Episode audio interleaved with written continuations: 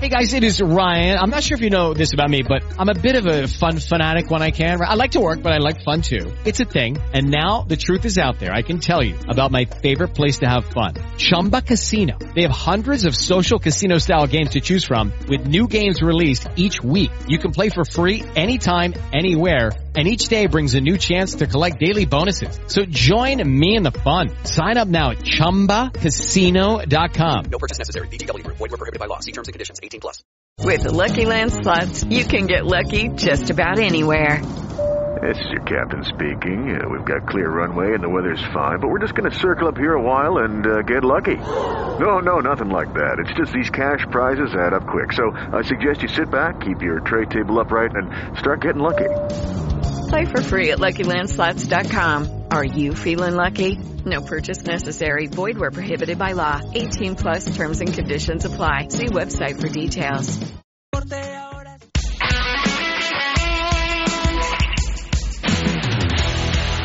Estàs escoltant Ràdio Marca Barcelona, 89.1. A Estació França no som gent massa centrada, però amb els nostres trens sempre aniràs de centre a centre. Aquí comença Estació França.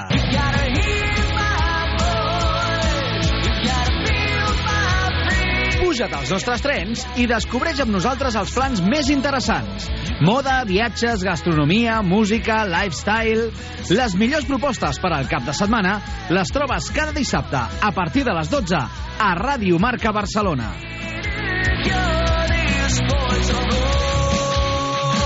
Hola, hola, hola, ¿qué tal? ¿Cómo estáis? Bienvenidos a Estación França.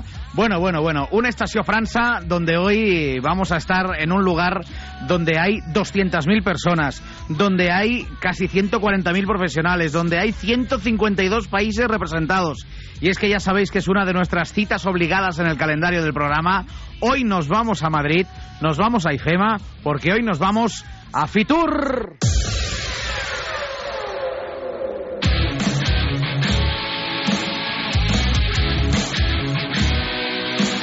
Ya sabéis que en este programa hay alguien que no se pierde ningún sarao, que se sacrifica por el programa, que va a dormir a chateaus, a comer als grans buffets y hacer lo que haga falta, que es Xavi Rieiro. Xavi, ¿qué tal?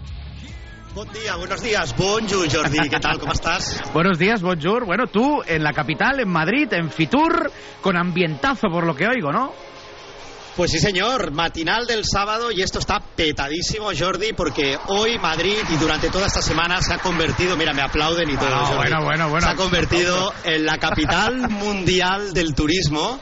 Porque Fitur llega con su 44ava edición, Sí. que aperturó el pasado 24 de enero con sus majestades y que estará abierta hasta mañana domingo. Todos aquellos que nos estáis escuchando y que no habéis visitado, muy fácil. Cogéis un tren de Renfe, un AVE, un hablo, os plantáis en el centro de Madrid y vais a viajar pues por 152 países, 806 expositores, 9.000 empresas, Jordi, 80.000 metros cuadrados de superficie agrupados en sus nueve pabellones. Pero si te Madre parece, cogemos el tren y empezamos la primera parada. ¿Te parece, Jordi? Pues sí, vamos a ver eh, dónde nos llevan estos trenes de Renfe hoy, a Fitur, a Madrid. ¿Y cuál es la primera parada, Xavi? Pues mira, si te parece, la primera parada está con nosotros Ainhoa de la Cruz. Ella es gerente comercial de Fitur y además, además coordina Fitur Next y Fitur Sport. Es una de las personas clave para que este evento se haya convertido en un evento de referencia a nivel mundial. Y si te parece, Jordi, ya la saludamos. Ainhoa, ¿qué tal? Hola, ¿qué tal? Buenos Bueno, días. Madre mía, es que claro, decir que, que, que Fitur es, es- es una feria, es, es que se queda muy corto. Los números que mueven son brutales. 152 países, se esperan 200.000 personas, eh, no sé cuántos expositores, 136.000 profesionales. Y por si fuera poco, Fitur Export, Fitur Next, en fin. Eh, ¿Cómo está yendo todo, Ainhoa? Pues fenomenal. La verdad es que esta edición, desde la organización, estamos muy contentos. Y bueno, eh, yo quiero agradecer eh, en mi colaboración con la sección Fitur Sports en la vuelta de Francia, que para nosotros ha sido muy importante y encima les tenemos aquí presentes ahora mismo en esta entrevista. Y nada, poco que añadir a las cifras, que sobre todo que sepan que todavía está a tiempo de venir mañana, que está abierto al público Sí. y que esta edición está yendo fenomenal y que la oferta de fin de semana es buenísima. Sí, sí. En Fitur Sports hay una pista de pádel donde van a poder ver demostraciones, aparte de, de varias conferencias, y en Fitur Next también hay una una reunión de, de universitarios. Así que nada, la feria apuesta por el turismo deportivo y por la sostenibilidad, claro. Jordi, como te comentaba muy bien Ainhoa, eh, 44 ediciones. Yo obviamente no he estado en las 44, Mm, ya no. me hubiera gustado. Te has perdido un par. Me he perdido una, no. Eh, hablábamos fuera de micro que quién nos lo iba a decir en el 2021 cuando Fitur y FEMA hicieron esa prueba piloto que fue de referencia a nivel mundial, eh, de en plena pandemia atreverse a hacer aquella feria, ¿vale? Sí. Y hoy ver esto que está la palabra es efervescente, o sea, hay unas ganas, una ilusión. Yo no había visto nunca tanta gente y tanto entusiasmo como en esta edición, ¿verdad, Ainhoa? Sí, está claro, esta edición va a batir los récords, tanto de empresas participantes, que ya los ha batido, como de superficie ocupada y de visitantes, por supuesto. La del 2021 fue una edición muy especial para nosotros porque es la única feria a nivel mundial que se ha celebrado todos los años. Pero bueno, esta desde luego eh, se consolida que el sector turístico se ha recuperado totalmente y bueno, importantísimo para nuestro país y sobre todo para acoger a todos, todos los extranjeros y las empresas internacionales y destinos que quieran estar aquí. Pues Jordi, si te parece, hemos escuchado a Ainhoa, pero me gustaría coger este tren de Renfe de Sí. Ave y Hablo y vamos a hacer la primera parada. Y la primera parada no podía ser en otro lugar que en el stand de Renfe. Y para ello tenemos con nosotros al señor Miguel Ángel Ramos. Él es gerente comercial del corredor nordeste de Renfe. O sea, para los mortales, el corredor del Madrid-Barcelona de toda la vida, ¿no, Miguel Ángel? Efectivamente, somos el AVE Madrid-Barcelona y es como se entiende eh, el, el, el dónde operamos. La mejor manera de, de ir a- de Madrid a Barcelona, de Barcelona a Madrid, este corredor Barcelona-Madrid, cogiendo un AVE, un hablo de Renfe, que sigue siendo la referencia para unir las dos ciudades más importantes del país, Miguel Ángel. Yo creo que es prácticamente obligatorio eh, pues irse en el AVE si uno va a ir de Madrid a Barcelona, a Barcelona a Madrid o a otros muchos destinos que tenemos entre medias, ¿no? Tenemos, tenemos a Zaragoza, a Calatayud, a Lleida y o un poquito más allá, a Girona y a Figueres. ¿no? Y, no me- y, de, y, de Can- y Can de Tarragona. Es decir, que. bueno, y Guadalajara. Sí. Es decir, que no, no quiero olvidarme de nadie. No te dejes ninguna parada, que, que si no te riñen, ¿eh? La gente... que después ya sabemos lo que pasa. Pide mi cabezal. Pues nada, pues yo creo que eh, evidentemente somos ya el transporte de referencia para ir en- entre todas estas ciudades y creo que mm, cualquiera que, que quiera acercarse a, a ellas pues tiene que elegir Renfe sí o sí. Porque trenes hay muchos, como dice Miguel Ángel, pero Hombre, cuando uno piensa en tren y piensa en AVE y en alta velocidad, piensa en Renfe. Pero Jordi, si te parece, vamos a hacer la segunda parada. Venga. Vamos a coger los trenes internacionales de Renfe y nos vamos a ir a visitar al país anfitrión, el, el país que ha vuelto de nuevo a Fitur y que ha vuelto con fuerza. Y tenemos con nosotros a la señora Dominique Maulin, que ella es la directora de Tut France para Fra- España y Portugal, una habitual en nuestro programa. Sí. Y que más a más este año están de celebración, porque a la vuelta de la esquina están los Juegos Olímpicos de París, que se celebraron en el 1924 y que este 2024 vuelven a repetir, ¿no, Dominique? Pues eh, primero, buenos días. Buenos días. Y vamos a seguir con el tren. Vamos a es seguir. que eh, ahora el- no hay que ser tímido. El tren Madrid-Marsella, el tren eh, Barcelona-París, el tren Barcelona-Lyon. eh, hay muchos trenes para, para disfrutar de las conexiones que tenemos. Continuamos con el tren y vamos a- también a ver los Juegos Olímpicos a partir del 26 de julio. 26 de julio. 26 de julio eh, hasta el 11 de agosto, o sea, Ujú. la parte la parte olímpica.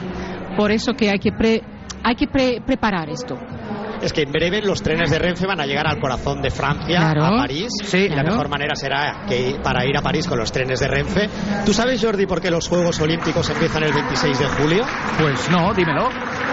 Porque mi cumpleaños es el 25 y ese es mi regalo, es mi regalo de cumpleaños, Jordi. Yo sé que tú estás muy bien conectado con altas esferas francesas y no me extrañaría Correcto. nada que fuera por eso. ¿eh? Macron y yo somos íntimos, Jordi. Sí, sí, sí. sí Oye, sí. Dominique, ¿cómo son las expectativas para estos Juegos? ¿Cómo está Francia? ¿Cómo está París en estos momentos preparando esta Olimpiada? Pues la verdad es que todo se prepara muy bien. Hay una gran profesionalidad de todos los servicios, los servicios del Estado, los servicios de la región, de la Hay- región. Hay ilusión. Mucha ilusión, mucha ilusión.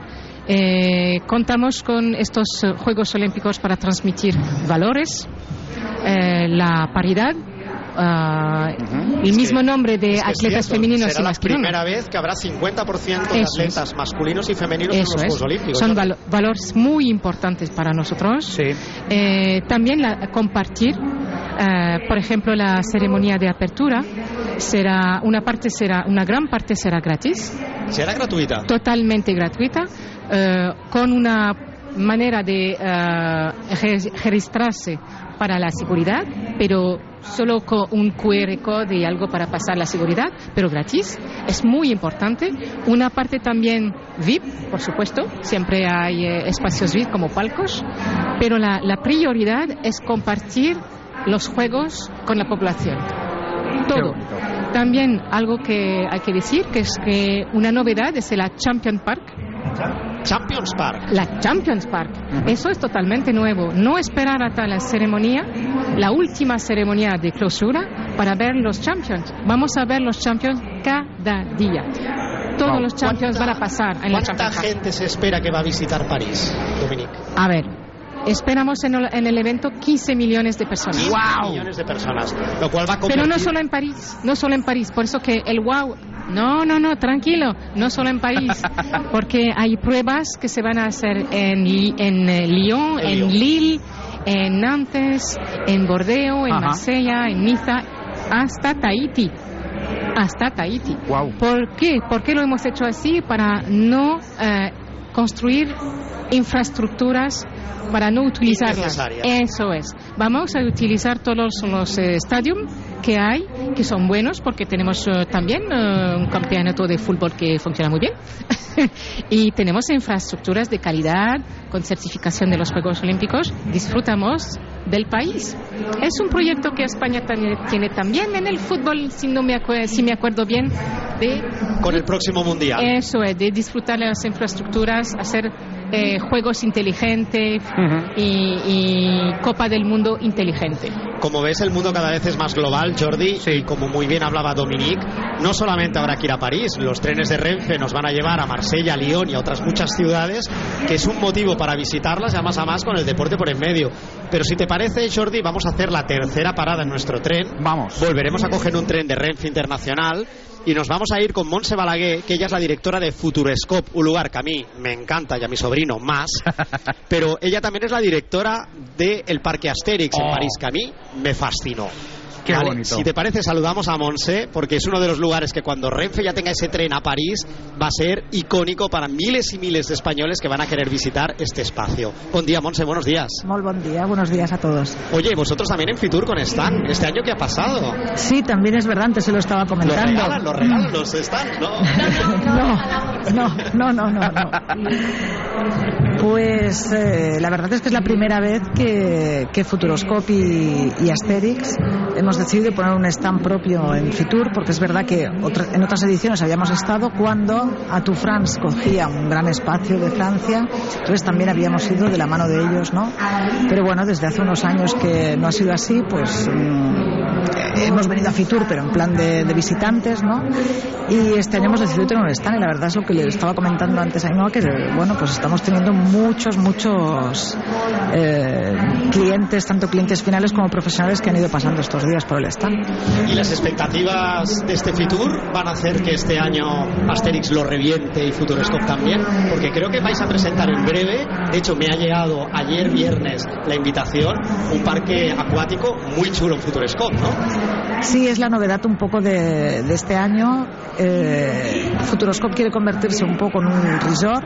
Para ello hemos creado ya dos hoteles que son temáticos. El primer hotel es el Hotel eh, Station Cosmos, que está dedicado al tema espacial, ¿no? Es como una nave internacional. Eh, el año pasado inauguramos el Hotel Ecology, que es completamente diferente porque están, pues bueno, con, son como lodge de madera, ¿no? Y, y preservando muchísimo lo que es el tema medioambiental. Y entonces ahora por último vamos a inaugurar el Aquascope, el parque acuático que va a estar justo al lado del parque. Y lo inauguramos en julio de 2024. Vaya pasada. Jordi, coge el bañador que nos vamos, ¿no? Hombre, pues corriendo. Yo recuerdo la cara de felicidad que te duró 15 días cuando volviste del Parque Asterix y cuando volviste también de Futuro. Pero todo fantástico. Sí, sí. Volví con COVID porque fue una época dura. Yo, de hecho, he estado dos veces en Asterix y se lo decía a Monse que fui sin, sin, sin pretensiones porque no, no me podía imaginar cómo Mm. podría ser un parque de estas características. Y fue la gran sorpresa. Y de hecho tengo a mi sobrino Paul de 8 años muy enfadado porque quiere ir, porque es un lugar maravilloso. Yo me lo pasé fantástico. Sí. Además, además, se come muy bien en ese parque. ¿eh? Bueno, Jordi, pues- pero si te parece, vamos a seguir hablando con, con Miguel Ángel Ramos Mm. para que nos explique un poquito este corredor histórico de Barcelona-Madrid y nos dé un poco de cifras para ilustrarnos toda aquella gente que nos está escuchando que ir a 300 kilómetros por hora es posible Sí. y que plantarte en dos horas y media de Madrid a Barcelona es como ir de Barcelona a La Roca porque tardas lo mismo Más con o el menos. peaje, el antiguo peaje, ¿no? Sí, sí. Efectivamente. Bueno, todo esto ha supuesto una prácticamente una, re- una revolución en el transporte, ¿no? Eh, pensemos en lo que se trataba antes en ir de Madrid a Barcelona, eh, cuando lo hacías por carretera, y bueno, las complicaciones que siempre implica pues el moverte en avión, ¿no? Eh, ahora mm, movemos eh, muchísimos millones de viajeros, nosotros eh, simplemente entre Madrid y Barcelona, pues 7,7 millones de viajeros a- al año, Eh, tenemos eh, 54 trenes diarios, lo cual es una, una pasada. y bueno, creo que somos un servicio que prestamos un servicio totalmente orientado a nuestros clientes, a que viajen de la forma más cómoda, más rápida, que puedan entretenerse a bordo con nuestro Renfe, que puedan comer eh, si quieren un, eh, servicio a la carta en su vamos en ah, un servicio a la mesa o que puedan tener una cafetería, es decir, tiene unas comodidades de las que carece pues cualquier otro transporte por carretera o como transporte aéreo. Así que creo que somos eh, muy competitivos, damos un excelente servicio y hemos contribuido mucho al desarrollo y a la prosperidad de las ciudades en las que estamos, ¿no? Pues no solo hablemos de Madrid y Barcelona, que son las que nos vienen a todos a la cabeza, sino pensemos en una ciudad como Zaragoza que se ha convertido en un eje entre estas dos grandes ciudades y que para ella el AVE ha significado un impulso de desarrollo tremendo, ¿no? Eh, pues pienso que, que hemos hecho algo muy positivo para España y, y que encima estamos prestando un gran servicio a los ciudadanos, ¿no? No solamente para España, porque la expansión de Renfe a nivel internacional está haciendo que nuestro país vecino, y que más a más en Cataluña tenemos esta gran tradición de ir y los franceses venir, sobre todo a la costa, a la costa brava, se ha convertido en un eje de transporte muy importante y dentro de muy poco, a más a más, también el tramo doméstico. Efectivamente. ¿Vale? Por tanto, vamos a empezar a operar en Francia con ese tramo doméstico. Pero, Dominique, eh, volviendo a ti, hablábamos de, de estos Juegos Olímpicos, de estas nuevas subsedes, incluida la de Tahití. Ahí no tenemos tren todavía. No. Pero a la que nos pongamos lo hacemos rápido. Oye, ¿qué nos recomiendas a todas estas personas que nos están escuchando?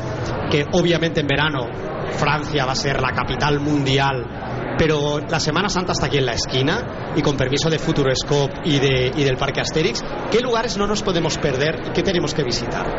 Bueno, la primera cosa que voy a decir, el Futuroscope. El Futuroscope.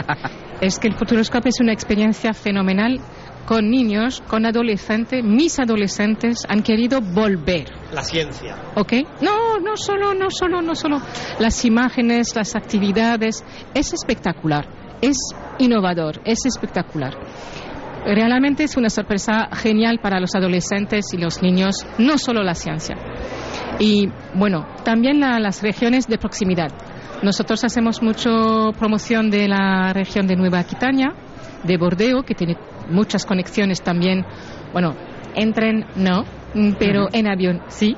Y eh, desde Madrid, desde Barcelona, desde otras ciudades. Es que mm, Bar- Bordeo es una ciudad que les gusta mucho a los españoles. Por el buen vino y el buen Por el comer. buen vino, por el patrimonio, para la cultura, para también la gastronomía, sin olvidar la gastronomía. El foie gras, Oh. el vino bor- de Bordeo. Ah, ah, he oído algo. Jordi se nos- a esta Perdón, hora, eh. a esta hora Es que Jordi tiene un problema, a esta hora se nos marea, le entra lipotimia siempre. empezamos a hablar ya siempre- estamos tocando el tema, Jordi. empezamos a hablar siempre de buena gastronomía y pasa lo que pasa, que uno ya empieza a tener hambre. Y el otra, la otra opción también que está cerca, fuera de París, es la región de Occitania, que tiene un desarrollo interesante también de tren, eh, un tren regional con un pass que permite desde Toulouse, Montpellier, con 10 euros visitar toda la región en un día. Cada día con 10 euros. Montpellier a mí es una ciudad que me fascina. Y además, en menos de tres horas desde Barcelona puedes llegar a Montpellier con los trenes de Renfe Internacional. Y es una ciudad fantástica. Y además es una ciudad universitaria increíble y con una gastronomía espectacular. Sí. Absolutamente, por eso. Que la región de Occitania eh, tiene mucho para ofrecer. Eh, en la Cité del Espace, por ejemplo, en Toulouse, en la gastronomía en Narbonne. Eh, Yo creo que alguien aquí conoce Un poco. un poco Narbonne Un poco. y le Grand Buffet. Hombre, No, he- no hemos ido nunca, Jordi. ¿verdad? tiene una mesa con su nombre allí, Xavi, ya. Eh, no me lo creo. Ahora ya le voy a pedir a Messier Privat que lo de la mesa, prefiero un salón ya. Por eso que, bueno, vamos a decir que hay opciones mm, con la cercanía del tren o con la cercanía geográfica de Nueva Aquitania. Hay regiones para pronto ir de vacaciones en Francia. Pues así lo haremos y si te parece Jordi para pegarnos el último paseíto Sí. y para que aquellos que todavía no están muy convencidos, pues Monse les va a explicar el por qué no pueden dejar de visitar estos dos parques maravillosos, Jordi, y despediremos este programa especial con Ainhoa para que nos dé pues un poco ya las pistas de lo que va a ser la 45 edición de este Fitur que el año que viene es cita inanudible el mes de enero en la agenda de todos los de todos los españoles. Por supuesto. ¿Te parece que nos demos un saltito con Monse Balaguer, Monse? Perfecto. Mira, eh, yo creo que tanto Futuroscope como Asterix son parques eh, diferentes a los que a lo mejor estamos habituados a ver. Eh, Asterix, pues por lo que tú has dicho antes, ¿no? Que está todo dedicado al, al mundo de Asterix y Obelix, ¿no? Y en él se lo pueden pasar bien, pues también niños pequeños o, o adolescentes o mayores, ¿no? Con ganas de adrenalina, porque las, las atracciones que hay realmente, ¿no? Eh, te van a dar muchos y muchos loopings. Y eh, Futuroscope, pues es un parque que mm, es completamente también distinto a lo que estamos habituados, porque cuando piensas en un parque, ¿qué piensas? En montañas rusas, ¿no? Futuroscope solo tenemos una. Pero tenemos muchas atracciones, algunas de ellas con premios eh, que han ganado el, Oscar a la mejor atracción del mundo, como puede ser Cazadores de Tornados, y eh, para que la gente tenga sensaciones y se lo pase bien, en familia, eh, con amigos, adolescentes, no adolescentes, y bueno, Dominique ha sido el ejemplo que yo no le había dicho nada, pero ella eh, voluntariamente no Eh, lo conoce personalmente y, y sabe que bueno, pues que además ya no solo Futuroscope, que también como ha dicho, alrededor del parque la región Nouvelle Aquitaine es una región súper interesante y a 12 kilómetros de Futuroscope eh, te encuentras la ciudad de Poitiers, eh, que es súper bonita, el pueblecito medieval de Chauvigny, la Rochelle en la costa atlántica, entonces bueno, hay múltiples cosas para hacer al lado de Futuroscope. Pues ahí está, ese parque Futuroscope. Jordi, nos están poniendo los dientes largos. Yo la verdad es que este, en este programa siempre vamos a toda velocidad. Eh, a más a más siempre estamos acostumbrados a ir a más de 300 kilómetros por hora como los trenes de Renfe, eh, que van a 300, pero no van a más porque no quieren, ¿eh? no porque no, no, no puedan. Porque no nos dejan. Pero creemos que la mejor manera, y ahora es un poco también un, un tema que se tocaba este año aquí en Fitur, ¿no? Es la, la sostenibilidad, ¿no? La, el turismo ha de ser sostenible, si no, no será turismo. La mejor manera de viajar es con el tren porque es el medio de transporte más natural, más sostenible y más verde. ¿Vosotras creéis que el público, tanto en España, Miguel Ángel, o como vosotras, Monse Dominic, busca cada vez a la hora de buscar un destino, piensa en, esa huella de carbono y en eso que dejamos al legado del planeta? ¿Quién se atreve? Yo creo que sí, que cada vez hay mayor, hay mayor eh, conciencia sobre esto, ¿no? Y, y es que, bueno, las cifras son, son totalmente abrumadoras, ¿no? Es decir, eh, el ferrocarril realiza pues entre 5 y 7 veces menos emisiones de CO2 que el transporte por carretera y entre 7 y 10 menos que el transporte aéreo. Es O sea, me estás queriendo decir de que si yo hiciera 10 trayectos en avión o en vehículo privado Barcelona-Madrid, sería lo que consume eh, el tren en 10 trayectos, es lo que haríamos en un vehículo, ¿no? Por ejemplo. Tendrías que hacer 10 trayectos en tren para consumir lo mismo lo que haces en uno solo en avión. Wow. la seguridad. Y luego la seguridad. Y la rapidez. Y la rapidez y la comodidad. Y bueno, el encanto romántico que tiene un tren, que no lo tendrá ningún otro medio de transporte, se ponga como se ponga, ¿no? Francia en este aspecto se ha puesto las pilas también, igual que España, imagino, en búsqueda de destinos sostenibles. Y imagino que estos serán los Juegos Olímpicos más ecológicos y más sostenibles de la historia, ¿verdad? Eh, perdón, el objetivo es de eh, reducir de la, la mitad de la huella de carbonos de Tokio. Eso es nuestro Wow. objetivo. La mitad. La mitad. Muy ambicioso. Muy ambicioso. Pero sí. es así. O hacemos con ambición o no lo hacemos. Sí, eso es Muy verdad. bien. Y, y las medidas que se están tomando al, al respecto para que esto ocurra, ¿cuáles son? Primero lo que he dicho antes, no construir infraestructuras Innecesarias. innecesarias. O sea, no hacer lo que hizo el Mundial de Fútbol de Qatar, que fue construir estadios para destruir, por ejemplo, ¿no? no, no voy a comentar. Ya lo digo yo. Pero esto, también en la, la comida, la gastronomía, utilizar al máximo eh, productos locales en París. O sea, kilómetro cero y producto de proximidad. Eso es. Y los transportes públicos, lo hemos hablado, tra- el transporte público es fundamental, fundamental en todos los eh, acontecimientos, eh, que sea de deporte o que sea de música, es fundamental. Eh, son las áreas donde lo, lo hemos trabaja- trabajado muchísimo. Y además todas estas cosas que se están construyendo alrededor de estos Juegos Olímpicos, lo vivimos nosotros en Barcelona con Barcelona 92, lo va a vivir París en el 2024 y esperemos que muy pronto sea Madrid la ciudad olímpica, va a dejar un legado muy importante para los ciudadanos que hace que las ciudadanas cada vez sean mejores, ¿verdad? Sí, eh, además lo- los alojamientos para los atletas, el Village Olympique, El El Village Olympique de 15.000 eh, mm, camas eh, se va a convertir en 6.000 alojamientos para la región de, bueno, la, la zona de Saint-Saint-Denis, que es una zona que necesita muchos alojamientos para una población menos favorizada, para decir la las zona cosas. donde está el estadio de Saint-Denis, Eso al norte de París, el, ¿verdad? P- el PSG, sí, sí. Perfecto. PSG, no... ¿No lo conoces, no? No, No, sí. no, es, un, no es, un, conozco. es un club. Jugaba Messi, ¿no? Allí en Sí. PSG. Sí, ¿no? Lo único, lo, Uno de ellos. lo único destacable en la Ay. historia de ese club. Pero tenemos un joven interesante, Mbappé. ¿No lo conocéis? No, Mbappé no. Por Mbappé no. no, no, No nos sale nada. Vale. No. Hoy es un mal día para hablar de fútbol porque volvimos a palmar antes de ayer, pero bueno, no pasa nada. Yo ya desde hoy muy del Mallorca, así que vamos a, vamos a ver.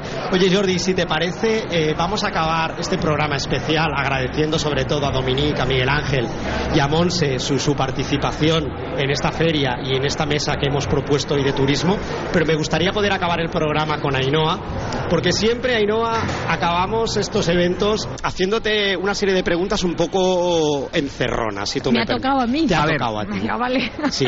Mira que he hablado poco. Mira, los ponentes me han dicho de que te pidiera así un 50% de descuento para el año que viene, pero... ¿Los ponentes? Lo- sí, sí, los, O los expositores. los expositores me han dicho que un 50%. Me habían hablado de un 75, ¿eh? Bueno. pero Sí. con un 50 lo arreglamos. No, bromas aparte. Este año Ecuador ha sido el país invitado, Sí. ¿vale? ¿Y qué esperaremos eh, para la edición Fitur 2024? ¿Vale? ¿Qué, ¿Qué novedades? Y, hombre, yo creo que vamos a hacer todo lo posible para volver a repetir programa aquí, pero lo vamos a condicionar a la participación tanto de Atut France Totalmente. Yo ya doy por hecho que van a estar, ¿eh? ¿Sí? Aquí fans y Futurescope. Renfe, por supuesto. ¿Qué vamos a encontrar? ¿Qué novedades estáis trabajando ya a año vista? Pues este año hay como novedad una sección de Future for All de accesibilidad que solo ha tenido una jornada en el día de hoy y yo creo que el año que viene esa jornada, esa, esa sección de accesibilidad tendrá un buen empujón.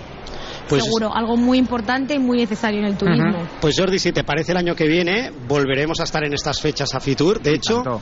para mí, estoy deseando que se acaben las navidades para venir. Es la excusa para venir a Madrid. y disfrutar de esta feria que es maravillosa, que es una feria de referencia a nivel mundial y que este año más a más nos explicaba que ha, ha tenido nueve pabellones, que tenemos un pabellón específico de África. Sí. Oye, los comentarios de los visitantes, ¿qué, qué es lo que más está gustando? ¿Qué es lo que más está generando atención? Yo, por ejemplo, Jordi, he detectado hoy dos stands turísticos que me han llamado la atención, que A ver, ¿cuáles? Siria y Sí. Palestina.